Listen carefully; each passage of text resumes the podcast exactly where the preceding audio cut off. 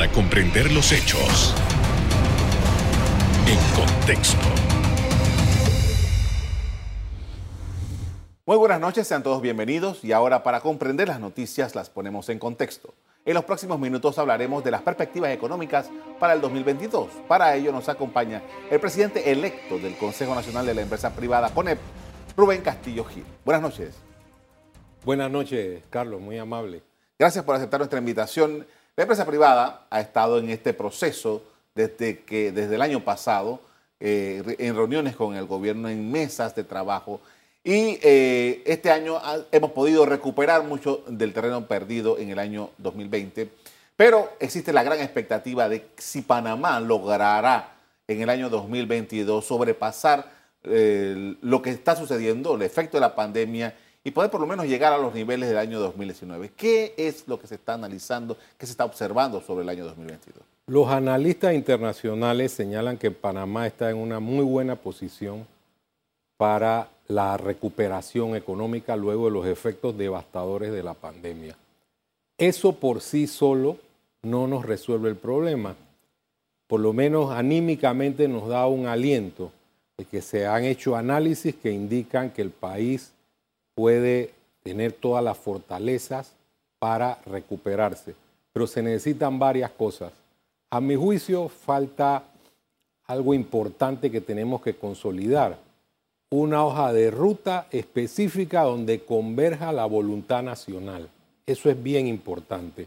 Este no es el momento de los radicalismos, ni de las posturas ideológicas, ni mucho menos de los extremismos.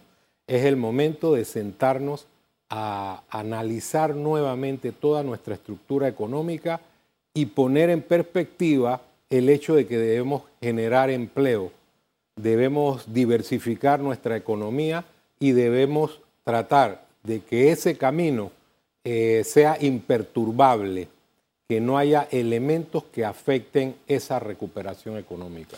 Bien, eh, todo esto se ha planteado en la mesa, justamente eh, eh, parte de lo que usted acaba de mencionar se ha planteado en la mesa. ¿Qué es lo que necesitamos para que esto se haga efectivo? Porque todavía hay reclamos sobre cosas que todavía están pendientes. Bueno, hay un elemento que hemos repetido muchas veces, la desburocratización del Estado. Nosotros tenemos que facilitar las inversiones nacionales e internacionales. Eso ayudaría mucho a dinamizar la economía. El otro elemento fundamental, que es la base de todo, es la educación. Tenemos que repensar la educación. No hay que hacer más estudios, hay estudios suficientes. Eh, es importante que regresemos, como ya está definido, a la educación presencial, pero conectar los nuevos modelos educativos con la realidad que estamos afrontando. Nosotros tenemos que pensar en el futuro y que para competir nosotros tenemos que lograr que nuestros estudiantes tengan las competencias necesarias que requiere el país. Otro elemento fundamental es que la justicia sea efectiva. Tenemos que mandar un mensaje de confianza, eh, no solo a los inversionistas internacionales, sino a los inversionistas locales y al país en completo, que la justicia funciona, que es imparcial, que actúa de forma expedita. Hay que dotarla de todos los recursos que sean necesarios para que esto eh, sea así. Desde el punto de vista económico, tenemos que impulsar sectores fundamentales de la economía. Tenemos que impulsar el turismo, que se ha demostrado que es un gran disparador de puestos de empleo. Además tenemos una oportunidad fantástica con el Hub de las Américas, las nuevas infraestructuras que tenemos, como el centro de convenciones, como el puerto de cruceros, todo eso hay que ponerlo en contexto para el desarrollo del país. La construcción, que es un, elemento esencial de nuestra economía, y seguir, como ya mencioné, profundizando la diversificación para estar en mejor posición para competir. ¿Cómo ustedes ven la situación del Omicron, Omicron versus estas eh, aspiraciones que tenemos para reactivar la economía? Bueno, hay que hacer énfasis en las medidas de bioseguridad. Yo no creo que es el momento de hablar de cierres. Eh, esa, es una, visión apocalíptica que creo que, todavía no debemos poner en la mesa. Yo creo que si nosotros utilizamos los mecanismos de las medidas de bioseguridad, vamos a salir de esta nueva ola sin tener que utilizar restricciones extremas.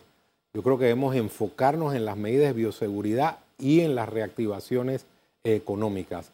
Los científicos han dicho, como lo estamos viendo según la data, que el Omicron eh, como, como nueva cepa del COVID-19 eh, es susceptible de contagiar de forma más rápida. Sin embargo, estamos viendo que no hay consecuencias mayores en cuanto a las hospitalizaciones y en cuanto al tema de los cuidados intensivos. Y yo creo que esos son los elementos que tendríamos que tomar en cuenta para efecto de las restricciones. Hasta ahora, eh, creo que las previsiones científicas se han cumplido y nosotros eh, debemos hacer énfasis, y la empresa privada va a colaborar en eso, en la aplicación de las medidas de bioseguridad. Hablando de, previsiones científicas, eh, aquí en Panamá tenemos una, situación que se está dando en este momento precisamente. ¿Por qué? Porque eh, sabemos que es el Ministerio de Salud el regente de toda la actividad sanitaria. Sin embargo, hay gobiernos locales y hay gobernadores en la provincia de Coclé, en la provincia de Panamá Oeste, que están tomando decisiones en relación a playas, en relación a eventos, en relación a transporte eh, de personas eh, que no están alineadas ni siquiera con los propios decretos, las propias ordenanzas del Ministerio de Salud. ¿Cómo ven ustedes? Bueno, eso está mal. Yo creo que debe haber un, comando unificado en esta lucha contra eh, la pandemia. Creo que las medidas que se tomen deben ser eh, concordantes con una política general que impacta en el país. Eh, estas inconsistencias inclusive afectan al ciudadano, los derechos de los ciudadanos. Entonces nosotros estimamos que cualquier medida debe apegarse a la ley y a los decretos que se han dictado. Claro. Ahora, tomando en consideración esto, eh, Panamá, en, estas circunstancias en las que estamos, puede seguir, puede continuar de acuerdo eh, como, como, lo ha venido siendo hasta ahora, aún con Omicron, aún sin, eh, sin una, un impacto fuerte o con un impacto de, esta variante? A ver, vamos a seguir el camino de los análisis científicos. Si hasta ahora no ha habido mayores consecuencias desde el punto de vista hospitalario, desde el punto de vista del incremento de los ingresos a las unidades de cuidados intensivos o a las unidades de cuidados respiratorios. Entonces nosotros no podríamos avalar que se plantee medidas restrictivas extremas. Yo creo que el tema es redoblar el esfuerzo de comunicación, redoblar el proceso de vacunación. Fíjense que en las últimas semanas ha habido una mayor cantidad de personas que han estado interesadas en la vacunación. Eso es positivo y debemos hacer la lucha por ese ángulo. Esto es como una escopeta de dos bocas, la vacunación y el cumplimiento de las medidas de seguridad. Obviamente eso tiene que estar conectado de forma estrecha con la reactivación económica nosotros tenemos un objetivo claro, que debe ser un objetivo nacional, que es restablecer los puestos de trabajo, reactivar la economía para generar también nuevos puestos de trabajo. Con esto vamos a hacer una pausa para comerciales. Al regreso continuamos hablando sobre cómo se pinta el panorama económico de Panamá desde el ángulo de la empresa privada. Ya volvemos.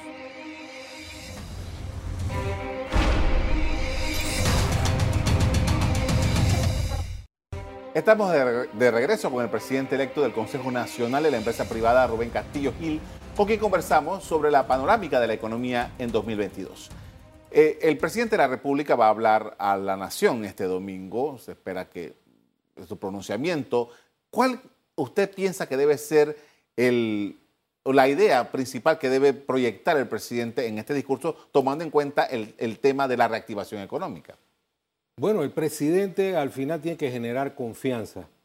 Debe hacer un estudio de las cosas que no han ido bien, cambiar el rumbo en esas cosas y además delinear con claridad cuáles son los objetivos de la reactivación que están definidos por todas las mesas de entendimiento que se han dado con el sector privado y con otros actores eh, sociales nosotros debemos eh, darle seguimiento a esos acuerdos, ponerlos en práctica y motivar a la población para el cumplimiento de los mismos. eh, la economía se mueve con confianza. El presidente debe mandar un mensaje de confianza. Y yo creo que eso es, eh, por decirlo así, el elemento fundamental del discurso de inicio del año 2022. Ah, bien, ha, habido mucha, mucha expectativa, sobre todo en el, área de las pequeñas y las medianas empresas en Panamá, para tener acceso a financiamiento. Y en estas circunstancias, bueno, se han hecho varias promesas, algunas, algunas personas han podido acceder, pero hay todavía muchas personas pendientes de poder acceder a estos financiamientos que le, van le ayuden a la reactivación. ¿Cómo lo ve? Por eso uno de los indicadores básicos es la desburocratización. Y más con el tema de las pequeñas, medianas y microempresas. Ahí hay una masa de gente innovadora, pero que requiere la asistencia del Estado para poder desarrollar sus proyectos a través de préstamos blandos u otros elementos que los ayuden a que su proyecto innovador se desarrolle. Eso es fundamental en la economía de hoy. Entonces el gobierno debe dinamizar estas ayudas con el objetivo de que esos proyectos puedan comenzar a fructificar. Eso es fundamental.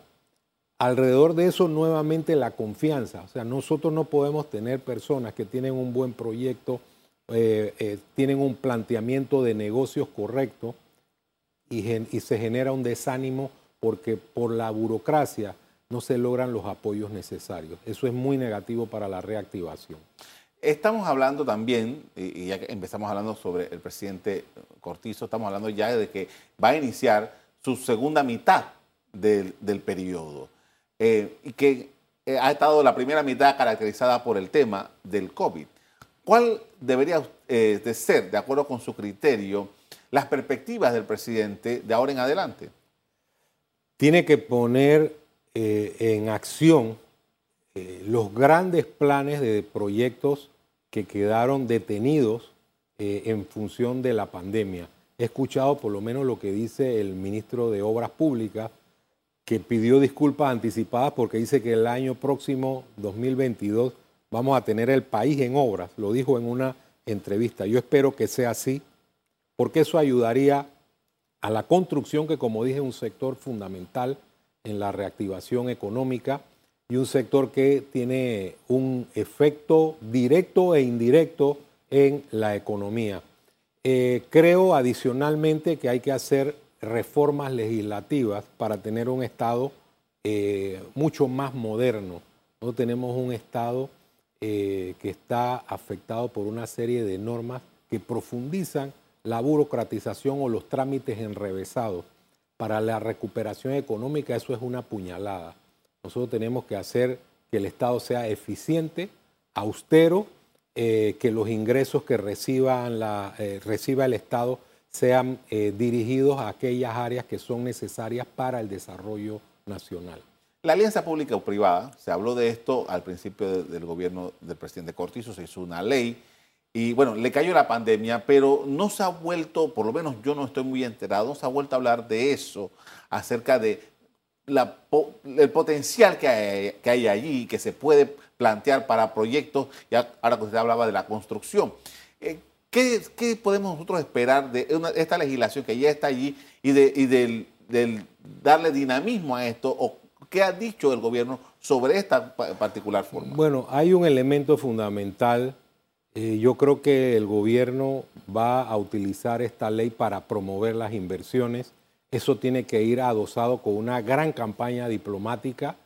Eh, decirle a los países amigos que Panamá es un buen lugar para invertir hacer reuniones con las empresas de estos países, eso significa que la visión de la diplomacia tiene que cambiar radicalmente, tiene que ser mucho más agresiva, mucho más comprometida con la reactivación económica del país. Obviamente, por el estado de las finanzas, eh, una herramienta fundamental será eh, la de las alianzas público-privadas.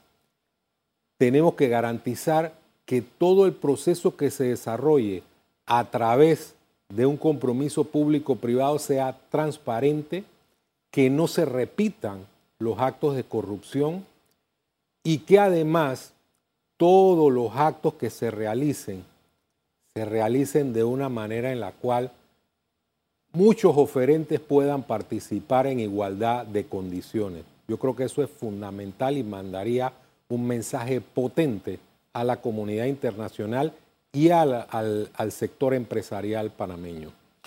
El sector empresarial panameño, eh, ¿cómo está? ¿Cuál es, ¿Cómo está el músculo financiero de del inversionista panameño en este momento? Bueno, la, que duda cabe que la pandemia ha afectado la economía de las empresas, pero no ha afectado su optimismo, no ha afectado las ideas de negocio y no ha afectado la inteligencia empresarial eh, que al final siempre va a confiar en nuestro país. Yo creo que el sector empresarial está alineado en el hecho de que debemos contribuir con la reactivación económica, debemos contribuir con eh, la nación desde el punto de vista de, que el país pueda recuperar sus fortalezas, pueda desarrollarse y que sea un país donde eh, los panameños podamos vivir con dignidad. Eh, yo creo que esas son las coordenadas del sector empresarial. Se ha hecho un esfuerzo titánico para contribuir con el Estado en las políticas para detener la pandemia y haciendo también observaciones sobre los mecanismos para la reactivación empresarial que dieron como consecuencia más de 40 acuerdos y ahora tenemos que establecer los mecanismos para que esos acuerdos se conviertan en hechos. Con esto vamos a hacer una pausa para comerciales. Al regreso seguimos conversando sobre reactivación económica e inversión empleo en medio de la pandemia. Ya volvemos.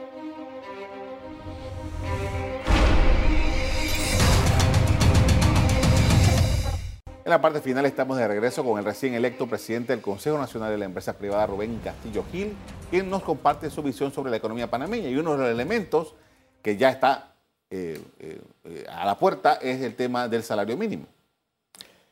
Bueno, este es un elemento que emana de una norma eh, del Código de Trabajo en la cual se establece la obligación de revisar cada dos años el salario mínimo.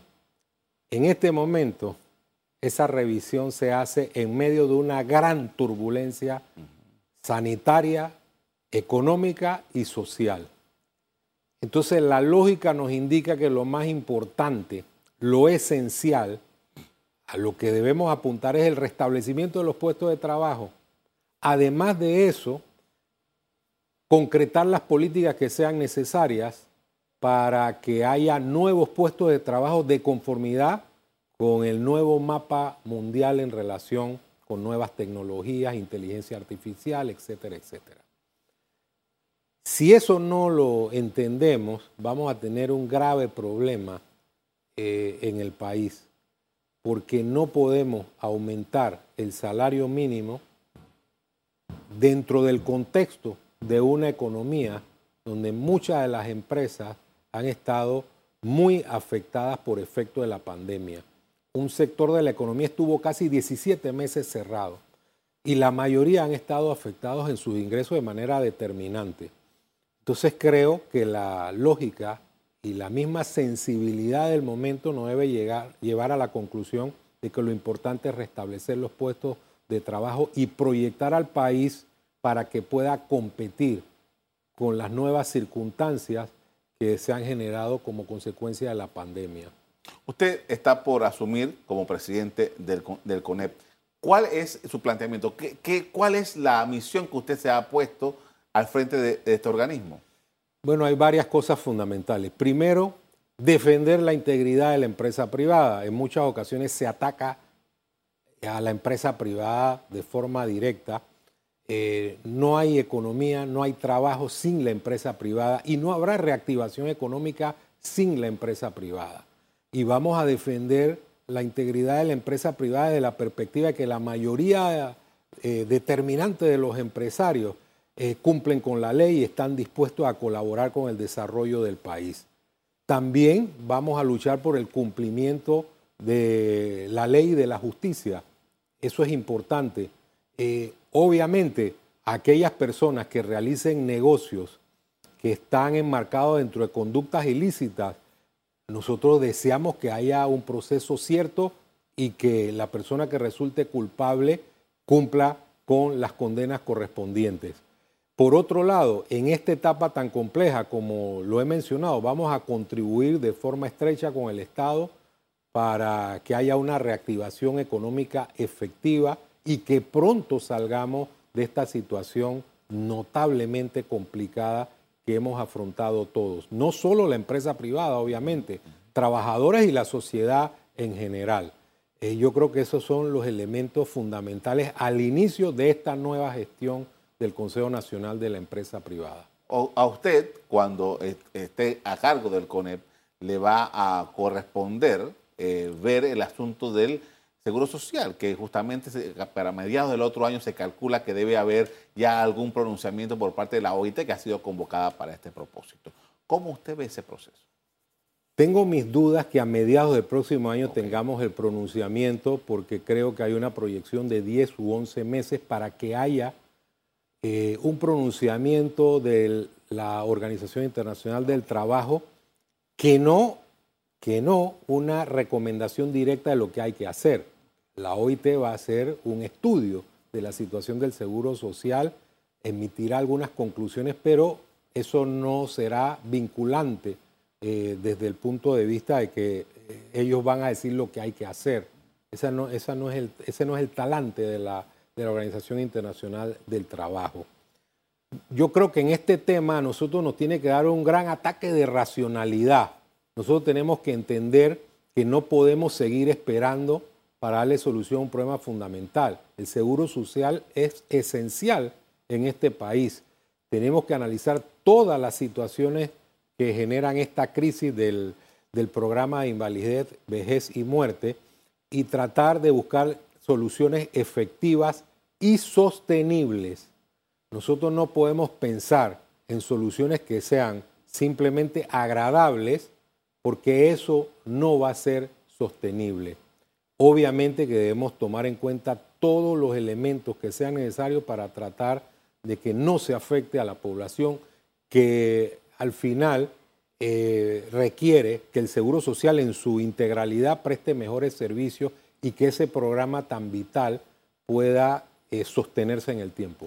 Eh, hay, una, hay una propuesta que presentó la empresa privada a la mesa, eh, eh, eventualmente ustedes se mantienen con esa, con esa propuesta. Efectivamente, el CONEP hizo una propuesta, esa propuesta eh, es para el debate. nosotros creemos que al final el, del cruce de la idea va a salir una, puede salir una solución que ayude a, a hacer que sea sostenible la caja del seguro social y en especial este programa de invalidez, vejez y muerte. El problema es que hay personas o sectores que piensan que tienen la verdad absoluta. Y yo creo que eso no es coherente con el momento eh, que estamos afrontando. Yo creo que tenemos que construir una solución entre todos sin exclusiones.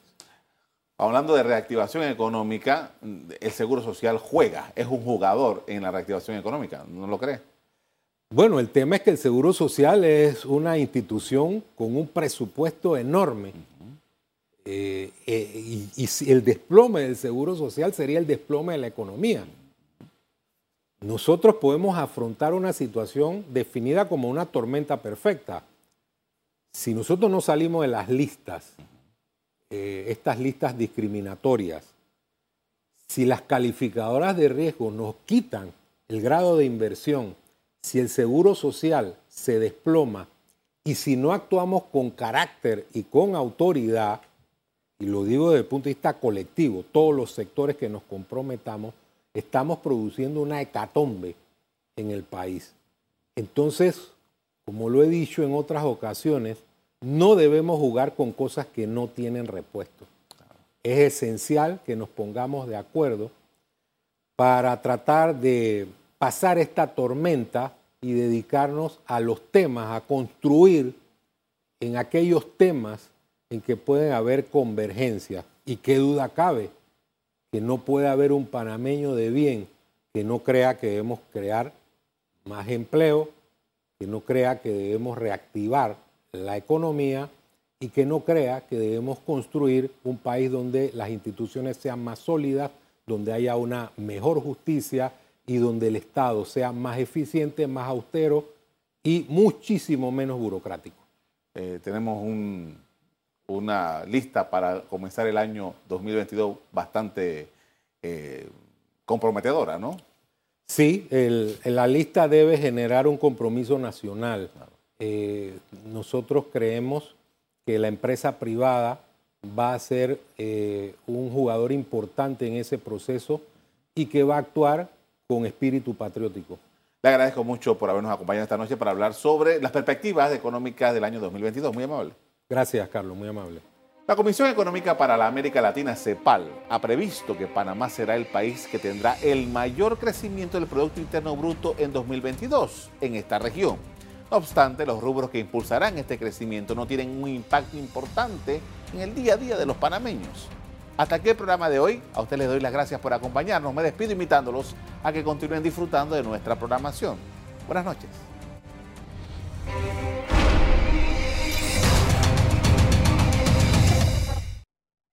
Revive este programa entrando al canal 1 de BOD de Tigo.